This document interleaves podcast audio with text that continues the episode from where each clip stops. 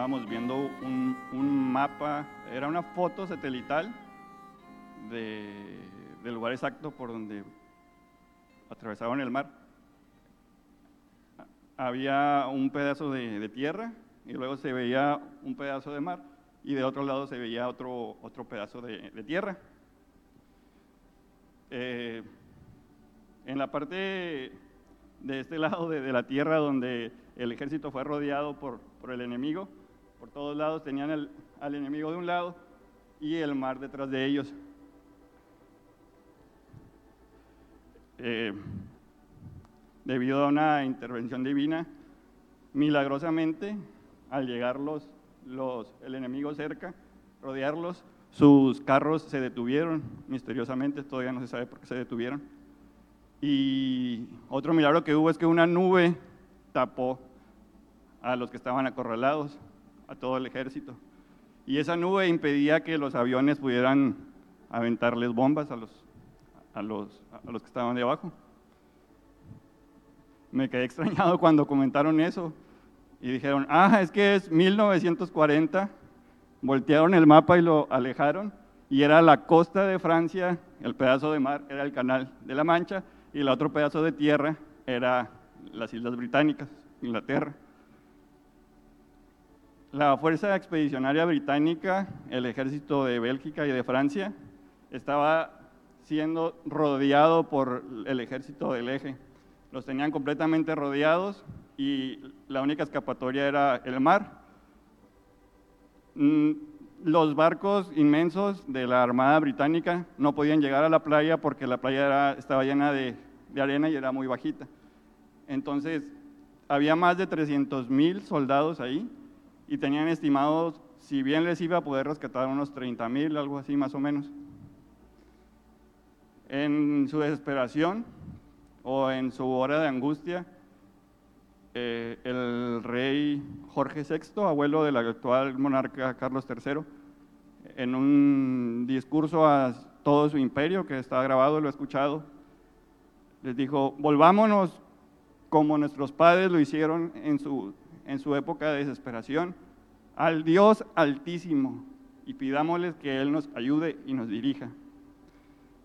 También leemos en un libro llamado El Intercesor de un hermano que se llama, eh, llama o llamaba Rhys Howells. Él en su instituto, desde que empezó esa guerra, la Segunda Guerra Mundial, oraban de 7 de la noche a 12 de la noche, a medianoche, a menudo más tiempo. Y cuando se, dieron cuenta de esas noticias de que el ejército estaba acorralado, empezaron a orar al Señor con todos los alumnos. Luego el hermano Howells, en su tiempo privado, a solas con Dios, Dios le dio la seguridad de que él los había oído y que iba a hacer algo. Todavía los historiadores nos explican por qué el ejército enemigo se detuvo, sus tanques y todo el ejército exactamente cuando ya tenía rodeado al enemigo. Tampoco se explican por qué el clima en la tierra estaba tan malo que impedía que los aviones enemigos despegaran y les dificultaba poder atacar al ejército. Lo milagroso también de esto, que a pesar que así estaba el clima en la tierra, en el mar, en el canal, estaba total calma. Estaba como un espejo. Eh, es, es, interesante a, lo largo de esta década, cuando vuelvo a leer algo relacionado con eso, cómo los, los, historiadores revisionistas están quitando a Dios y ahora atribuyen eso a un milagro de la, de la inteligencia británica, de la organización británica. Pero también al oír el llamado de, del rey, y del rey Jorge, y, y por un milagro de Dios movió incluso a personas civiles que fueron con sus barcos pequeños, con sus barcos, ambulancias, más de 400 eh, botes pequeños, yates, lanchas rápidas, eh, buques pescadores, todos ellos fueron hacia la costa norte de Francia y recogían a los soldados y los llevaban a los, a los barcos más grandes. Al final de la evacuación pudieron res, rescatar a más de 300 mil soldados, a casi todos los que, los que estaban ahí. Como les digo, cada vez dicen que no existieron los barcos pequeños, que incluso el primer ministro dijo que había sido un milagro de liberación. Dicen que ese milagro lo estaba atribuyendo a, la eficiencia de la Armada Británica. y obviamente pues eh, nadie cuenta de, cómo el rey pidió ayuda al Dios Todopoderoso y el, quizás solo algunos círculos cristianos eh, han oído hablar del hermano Rhys Howells y su, intercesión. Porque les cuento que se ha estado revisando y dicen que muchas cosas no pasaron, porque a pesar de que hay fotos de la gente yendo a hablar y hacían filas de más de 400 metros, a pesar del discurso del rey, un, un periodista relató de un telegrama que mandaron de, mandó el ejército acorralado hacia Inglaterra y no he encontrado pues el telegrama, eh, no he encontrado más pruebas, más que la palabra de este periodista de que eso fue realidad. Pero ahorita no quiero centrarme en si ese telegrama existió o no, sino en lo que decía ese telegrama. Supuestamente este telegrama llegó con tres palabras y todos los que tenían barcos acudieron al rescate, las gentes civiles. Ese telegrama estaba en inglés y decía, lo voy a traducir a nuestro contexto, el telegrama decía, y si no, y si no. Cuando escuché o leí esto, me quedé pensando, ¿y si no? Pues no me suena. Y este periodista decía, en, en la cultura de Inglaterra todo el mundo sabía qué quería decir eso. Y si había un despistado que no sabía, podía preguntar y fácilmente le, le decían qué quería decir la Biblia con esas tres palabras, y si no. Podemos ir a Daniel 3, 16 al 18, por favor. Daniel 3, 16 al 18. Sadrach, Mesach y Abednego respondieron al rey Nabucodonosor diciendo, no es necesario que te respondamos sobre este asunto. He aquí nuestro Dios a quien servimos puede librarnos del horno de fuego ardiendo, y de tu mano, oh rey, nos librará. Y si no, sepas, oh rey, que no serviremos a tus dioses, ni tampoco adoraremos la estatua que has levantado.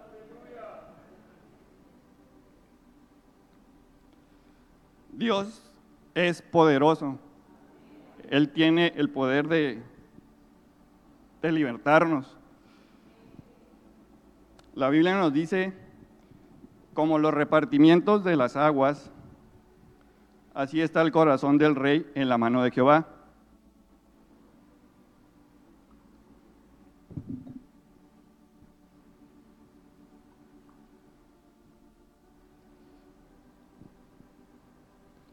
A, todo lo que quiere lo inclina. Dios es el poderoso, Él decide a dónde van a inclinarse los gobernantes, hacia qué rumbo van a tomar. Lo asombroso, la providencia de Dios, es que ya sea que Dios escoja inclinar el corazón del rey a un lado o inclinarlo a otro, Él hace que esas elecciones sean de bien para sus hijos.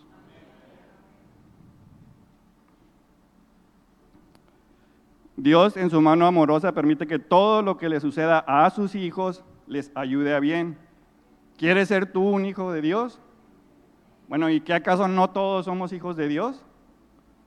Dios creó los cielos y la tierra, creó al hombre con una alma eterna, pero debido a la desobediencia del hombre, entró el pecado y fuimos separados, el hombre fue separado de Dios. Entró el dolor, entró el pecado, entró el sufrimiento, entró una corrupción a esta creación. Pero Dios y Jesucristo tenían un plan para ti, para nosotros. Dios envió a su Hijo porque Él amó tanto al mundo. Este Hijo, a pesar de ser, Dios, se decidió despojar, venir a nacer como un humano hace aproximadamente dos mil años vivió como un humano obediente, fue obediente de sus padres, fue obediente al Padre Celestial, no, no pecó, entonces él pudo, al morir, obedeciendo al Padre, pagar toda la deuda que nosotros teníamos y poder reconciliarnos con Dios.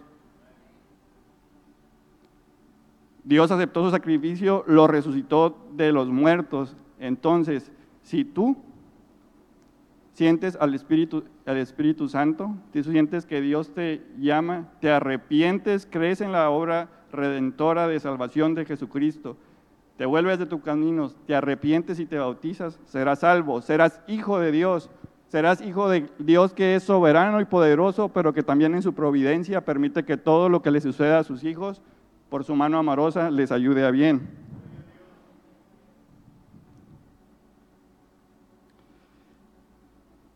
En Daniel 3, donde mismo que estamos, dice, y si no, sepas, oh rey, que no serviremos a tus dioses, ni tampoco adoraremos la estatua que has levantado. Sadrach, Mesach y Abednego no necesitaban que Dios los libertara para seguir, permanecer fieles a Dios. La gente fiel solamente se postra delante de Dios. Daniel se postraba delante de Dios. Pablo se arrodillaba y se postraba delante de Dios. Los hombres de fe La Biblia nos dice que por fe conquistaron reinos, hicieron justicia, alcanzaron promesas, taparon bocas de leones, apagaron fuegos impetuosos, evitaron filo de espada, sacaron fuerzas de debilidad, se hicieron fuertes en batallas, pusieron en fuga ejércitos extranjeros. La gente infiel a Dios se postra o se rinde ante los gobernantes de este mundo, ante los ídolos de este mundo. La gente fiel a Dios no se postra. Sadrach, Mesach y Abednego no se postraron delante de la imagen. Mardoqueo no se postró. Jesús no se postró. Ahora, si decidimos ser fieles, y tú decides ser fiel a Dios y no postrarte, te vas a sentir solo. Vas a ver que todos los demás están postrando y tú no. Elías se sentía así cuando estaba aquí él se sentía tan deprimido que Dios bajó con él y habló con él y le decía, ¿qué pasa Elías? Elías dijo, Dios, solamente quedo yo siguiéndote, todos los demás se han apartado a otros ídolos. Y la divina respuesta le dijo, yo me proveeré siete mil hombres que no se arrodillen y no se postren ante el Dios falso. Y Dios tiene hoy un remanente en Israel por gracia también. Hoy en día hay una particular exigencia o presión, una presión sobre la iglesia que quieren que la iglesia o que los cristianos, los hijos de Dios, se arrodillen y cedan hasta a, la cultura de este mundo, a la cultura centrada eh, en, la persona. Eh, creo que para esos temas fuertes y delicados, pues el, pastor puede hablarnos de ellos o los maestros que el pastor eh, designe.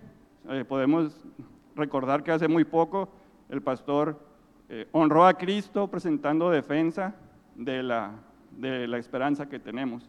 Pongamos en oración a nuestros pastores y a los demás pastores que están firmes y no se postran ante la presión de grupo de los demás. Lo que, lo que, lo que quisiera decirles, un tema más que, que creo que si bien es bien importante, no es tan delicado como los otros temas que el pastor puede tratar. Hay un ídolo que quiere entrar a las familias. En ese tiempo hay, un, ah, hay una batalla en las familias, nosotros padres, con nuestras esposas y para nuestros hijos, nietos, etcétera. Debemos estar, tener cuidado, pedirle a Dios que podamos permanecer y no rendirnos ante el Dios del entretenimiento el ídolo falso del entretenimiento que exige el mundo que nos postremos ante él, todo aquello que ocupa el tiempo, ocupa el lugar de Dios y nos distrae de Dios. Este ídolo lo pone el mundo. ¿Y qué es el entretenimiento? El ídolo del entretenimiento, pues todos aquellos deseos prohibidos de la carne, de los ojos y el presumir la buena vida.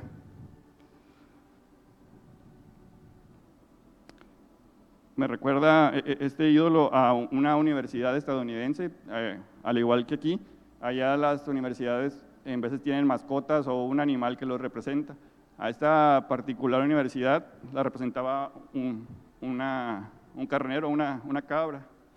Y tenían pues la cabra que ponían en, los eventos de, la escuela. Y a unos estudiantes se les ocurrió la brillante idea. Decía, oye, pues nosotros somos bien comprometidos con la universidad vamos a llevarnos la cabra al dormitorio donde estamos todos. Y les dijo el decano, oigan, ¿y ya pensaron en el olor? Y ellos respondieron, Sí, pero creo que en unos días la cabra se va a acostumbrar al olor. Hermanos, no nos rindamos al, ni nos postremos ante el ídolo del entretenimiento. Sadrach, Mesach y Abednego tuvieron, tuvieron la certeza de la soberanía de Dios y como bien eh, sabemos, no necesitaba Dios salvarlos para que ellos permanecieran fiel a Él. Sabían que Dios no siempre liberta del sufrimiento. La Biblia también nos dice que estos mismos, estos mismos hombres de fe, los que acabamos de leer, la lista continúa y dice, otros experimentaron vituperios y azotes, y a más de esto, prisiones y cárceles. Fueron apedreados, aserrados, puestos a prueba, muertos a filo de espada. Anduvieron de acá para allá, cubiertos de pieles de ovejas y de cabras, pobres, angustiados, maltratados, de los cuales el mundo no era digno, errando por los desiertos, por los montes, por las cuevas y por las cavernas de la tierra. Los hijos de Dios sufren. Por un poco de tiempo son afligidos en diversas pruebas. El sufrimiento no dura para siempre. Dios sí dura para siempre. Él es eterno. Los que quieren vivir piadosamente en Cristo Jesús padecerán persecución por causa de la justicia. todos aquellos que queramos vivir por los principios de la Biblia vivificados por el Espíritu Santo, vamos a sufrir persecución y sufrimiento. Bueno, esos son los hijos de Dios. ¿Y qué pasa con Dios el Padre? ¿Qué pasa con Dios? ¿Él sufre? Sí, también sufre. La Biblia nos dice que es varón de dolores, experimentado en quebranto. Sufrió nuestros dolores, sufrió nuestras enfermedades, sufrió nuestras cárceles. Él fue afligido. Dios voluntariamente aceptó sufrir a manos de sus criaturas. Por lo tanto, Él conoce nuestro sufrimiento y nuestro dolor. ¿Dónde está Dios cuando sus hijos, cuando su iglesia es perseguida? ¿Dónde está Dios cuando estamos sufriendo? Cuando Saulo estaba persiguiendo a la iglesia, él iba a Damasco y cayó a tierra y una luz lo rodeó y Dios mismo le habló. Y Pablo dice, ¿quién eres, Señor? Y que contestó la voz divina, yo soy Jesús de Nazaret, al que tú persigues. Cuando la iglesia era perseguida, cuando la iglesia es perseguida, Dios, Jesucristo mismo es el que está siendo perseguido.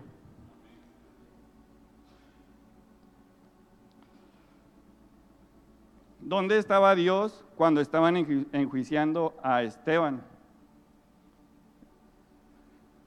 Un juicio que concluyó en su muerte. El Espíritu Santo llenó a Esteban y le abrió los ojos y él pudo ver a Dios y a Jesucristo sentado a la diestra de Dios. Dios estaba ahí cuando Esteban fue enjuiciado, fue apedreado y fue muerto. ¿Dónde estaba Dios cuando a mediados del siglo I el anciano de la iglesia de Esmirna, Policarpo, fue llevado delante del procónsul rumano? Le dijo el procónsul, jura por César, reniega, maldice a Jesucristo. Y dijo Policarpo, ¿Cómo voy a poder yo renegar a mi Señor y mi Salvador? Y una voz del cielo le dijo a Policarpo, a Policarpo, Policarpo, compórtate como el hombre que eres, permanece firme. Entonces el, procónsul le dice a Policarpo, ok, te voy a quemar. Y le dice Policarpo, tu amenaza de quemarme, ese fuego solamente dura unas pocas horas. En cambio, el juicio que Dios tiene para los infieles y los pecadores es un fuego que dura para siempre. Policarpo fue quemado en la hoguera y milagrosamente tampoco se quemaba su carne, así que tuvieron que pasarlo por la espada para darle muerte. También vemos en el año 1500 en la región de Flandes, en Bélgica, una muchacha joven llamada Fronkan. Era una sirvienta que fue condenada a morir asfixiada porque le encontraron una Biblia protestante en su idioma, creo que era holandés. Y cuando ya la iban a ejecutar le dijeron, tan fácil, solamente di que esa Biblia no es tuya y serás, serás salva de esta tortura, de esta muerte. Ella dijo, mi Salvador por mí, murió por mí, y yo deseo morir por él. ¿Dónde estaba Dios en la Unión Soviética en 1970 cuando Iván Moiseyev, que desde que él decidió convertirse al Señor y bautizarse, empezó a ser un testigo y hablarle a los demás del Salvador de Jesucristo? Él fue llevado al ejército, como todos los jóvenes de 18 años, al ejército soviético y ahí continúa, continuaba hablando de su fe. Entonces lo mandaron llamar con los superiores. Mientras él iba caminando hacia la oficina de los superiores, dijo, ah, está muy lejos, qué bueno, puedo aprovechar el tiempo para orar. Mientras oraba, vio algo así como una estrella que descendía y pudo ver a un ser celestial, celestial que le decía, Iván, yo estaré contigo.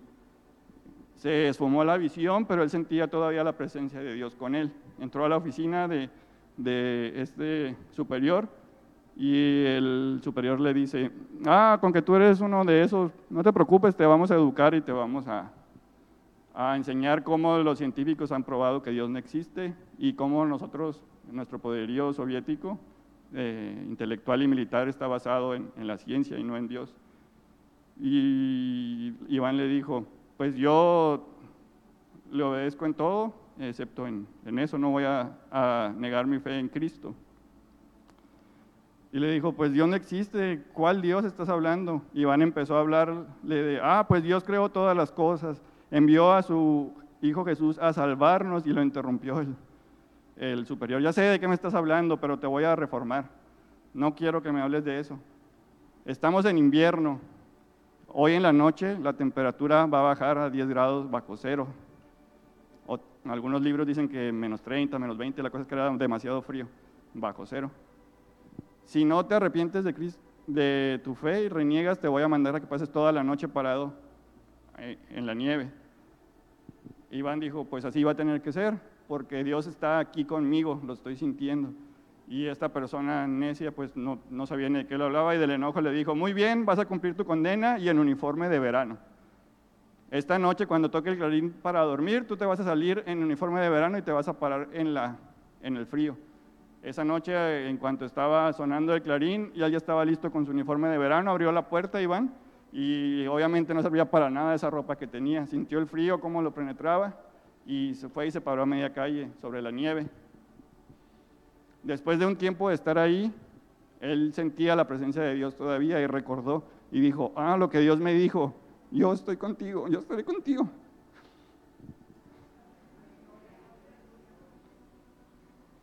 Él sentía sus manos frías y sus pies, pero milagrosamente los podía mover. Dijo, Dios está aquí conmigo.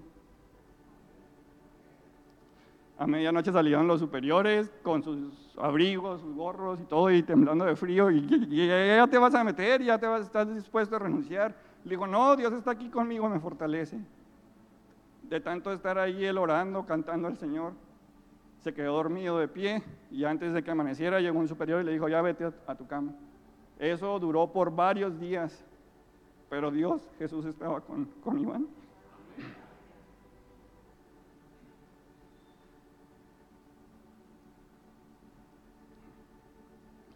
Finalmente, Iván fue muerto. Eh, como a los 20 años de edad le entregaron el, cuerpo a su familia y tenía símbolos de, de, tortura y de pues, que había sido víctima de un homicidio.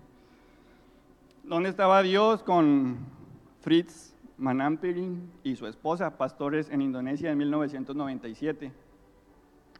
Una turba llegó a su iglesia en Indonesia, una turba de idólatras que les exigían que se volvieran a su Dios falso y dejaran al Dios creador, al Dios de Israel. Afortunadamente llegó la policía y los libertó y les dijo, pastor, ya no vuelva a hacer reuniones porque ya no lo vamos a libertar. Él estuvo de acuerdo en ya no hacer reuniones, pero de todos modos, unos días después llegó una turba más grande, entraron a la iglesia, saquearon todo, agarraron a Fritz y a su esposa los golpearon, a Fritz lo aventaron al suelo y agarraron toda la madera de la iglesia y se la echaron encima. Y cuando recobró el conocimiento, Fritz vio que estaba, lo iban a quemar. Entonces él entregó su espíritu a Dios. La turba prendió el fuego y Fritz eh, perdió el conocimiento de nuevo.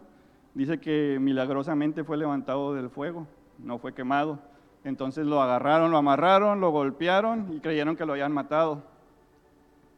Pero Dios estaba con estos pastores. A pesar de eso, siguieron por varios años pastoreando, viviendo muy cerca, a pocos metros del lugar donde su iglesia fue destruida. ¿Dónde está Jesús cuando su iglesia es perseguida? Cristo Jesús estuvo con Sadrach, Mesach y Abednego. Eh, leemos también el pasaje. Y él dijo, he aquí, yo veo cuatro varones sueltos que se pasean en medio del fuego sin, sin sufrir ningún daño. Y el aspecto del cuarto es semejante al Hijo de los dioses. Yo creo que era Jesús mismo caminando con ellos en, su sufrimiento en el horno de fuego.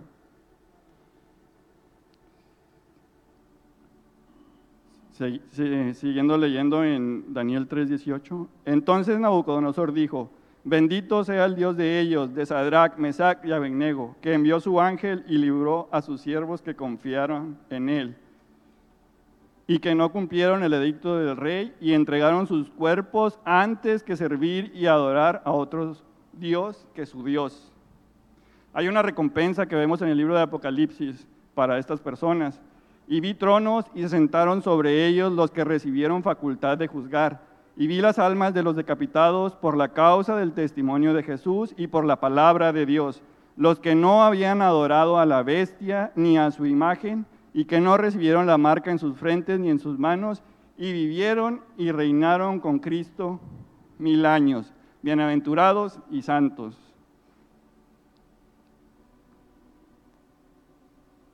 Gracias a Dios por, por estos eh, jóvenes que son un modelo hasta nuestros días, Sadrach, Mesach y Abednego.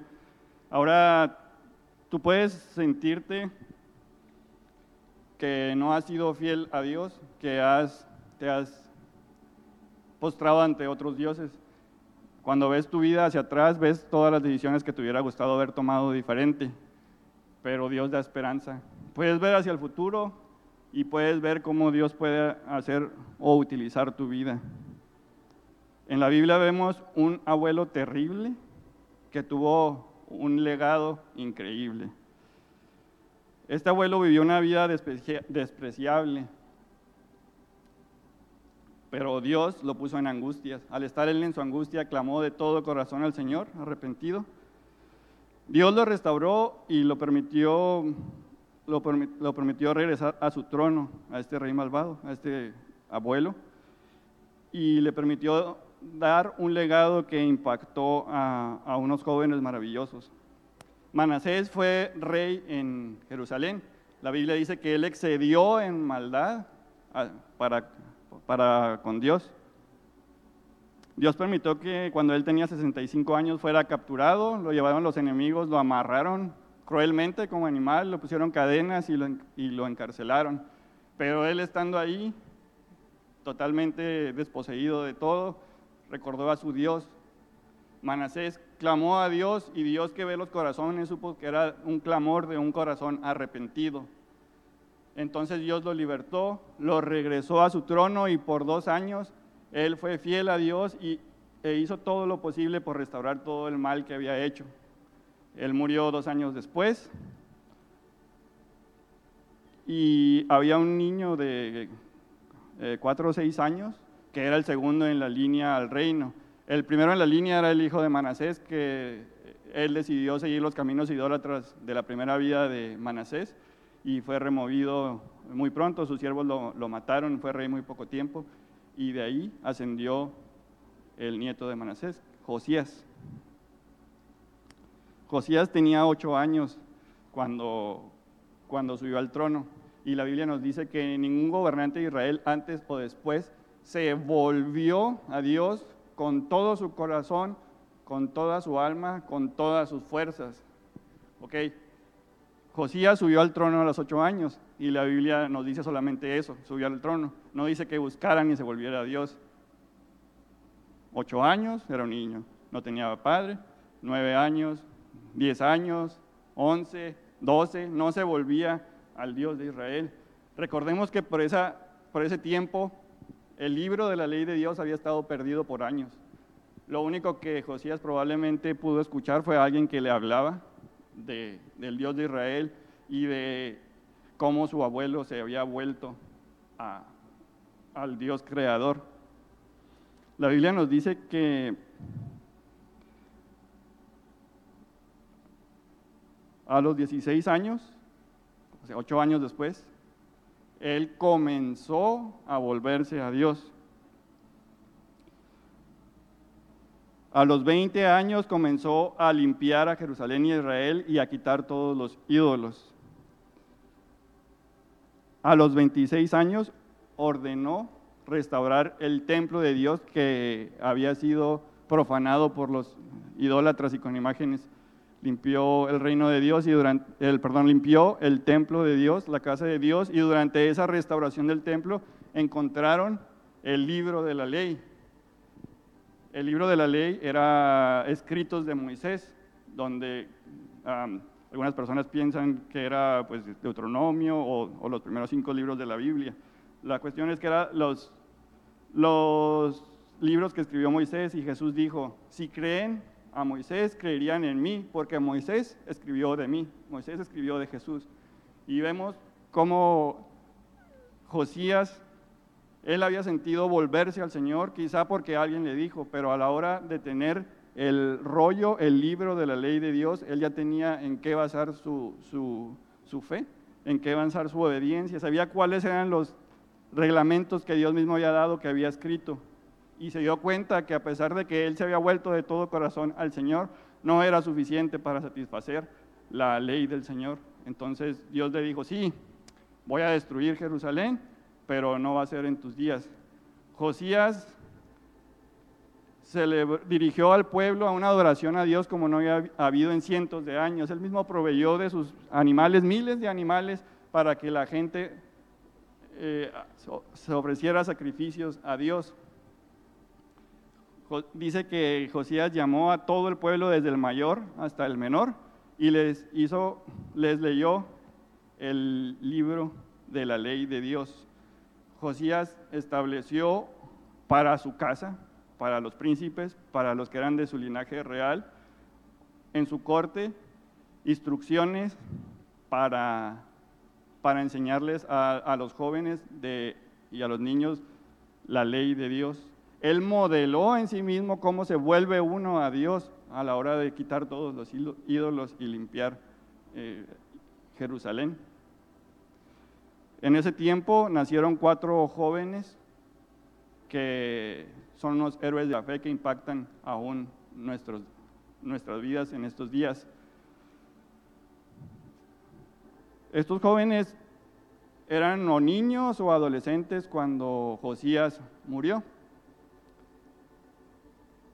Y pocos años, muy pocos años después, unos cuatro años después de que Josías murió, vino Nabucodonosor y se llevó a los, los utensilios, los vasos de la, de la casa de, de, Dios y también se llevó a jóvenes del linaje real que eran instruidos. Y en esa caravana iban Ananías, Misael, Azarías, Daniel, rumbo al cautiverio. Como 15 años después de que Jerusalén fue destruida, ahí estaban Ananías, Misael y Azarías frente al rey Nabucodonosor que había levantado una estatua y dijo, todos la van a adorar, se van a postrar si no los echo al horno de fuego. Ellos tenían en sus mentes y grabado en su corazón las palabras de la ley de Dios. Ellos tenían o recordaban el ejemplo de Josías. Habían oído de el abuelo Manasés de cómo se arrepintió y ellos sabían que tenían que ser fieles a Dios. Sabían cuando Nabucodonosor les pregunta y les dice, ¿no se van a, adorar a mi imagen? ¿Qué Dios los puede salvar? Ellos contestaron, sabe, oh rey, que nuestro Dios puede salvarnos. Y si no nos salva, no nos postraremos delante de tu imagen. La obediencia modelada en los primeros años de vida de estos jóvenes, Ananías, Misael y Azarías, que cuando fueron llevados cautivos, su jefe les cambió el nombre a Sadrach, Mesach y Abednego. Ellos vieron el modelo de Josías, cómo se volvió al Señor y no se postraron ante el ídolo, sino estuvieron firmes en su compromiso y obediencia a Dios. Así como Moisés fue restaurado, perdón, así como Manasés fue restaurado, el abuelo, Dios te puede restaurar. Deja todas las ligaduras de los ídolos. Vuélvete de todo corazón al Señor. Deja los ídolos, los planes, los hábitos, todo lo que tenga autoridad en tu vida, más que Dios. Como Josías, restaura el templo de Dios, tu vida espiritual, estudiando la palabra de Dios y escuchando la voz de Dios para ser cambiado por la voz de Dios, por el Espíritu Santo. Cuenta a la siguiente generación las obras del Señor. Como leemos en el Salmo 78, hablaré cosas las cuales hemos oído y entendido, que nuestros padres nos las contaron, no las encubriremos a sus hijos, contando a la generación venidera las alabanzas de Jehová y su potencia y las maravillas que hizo.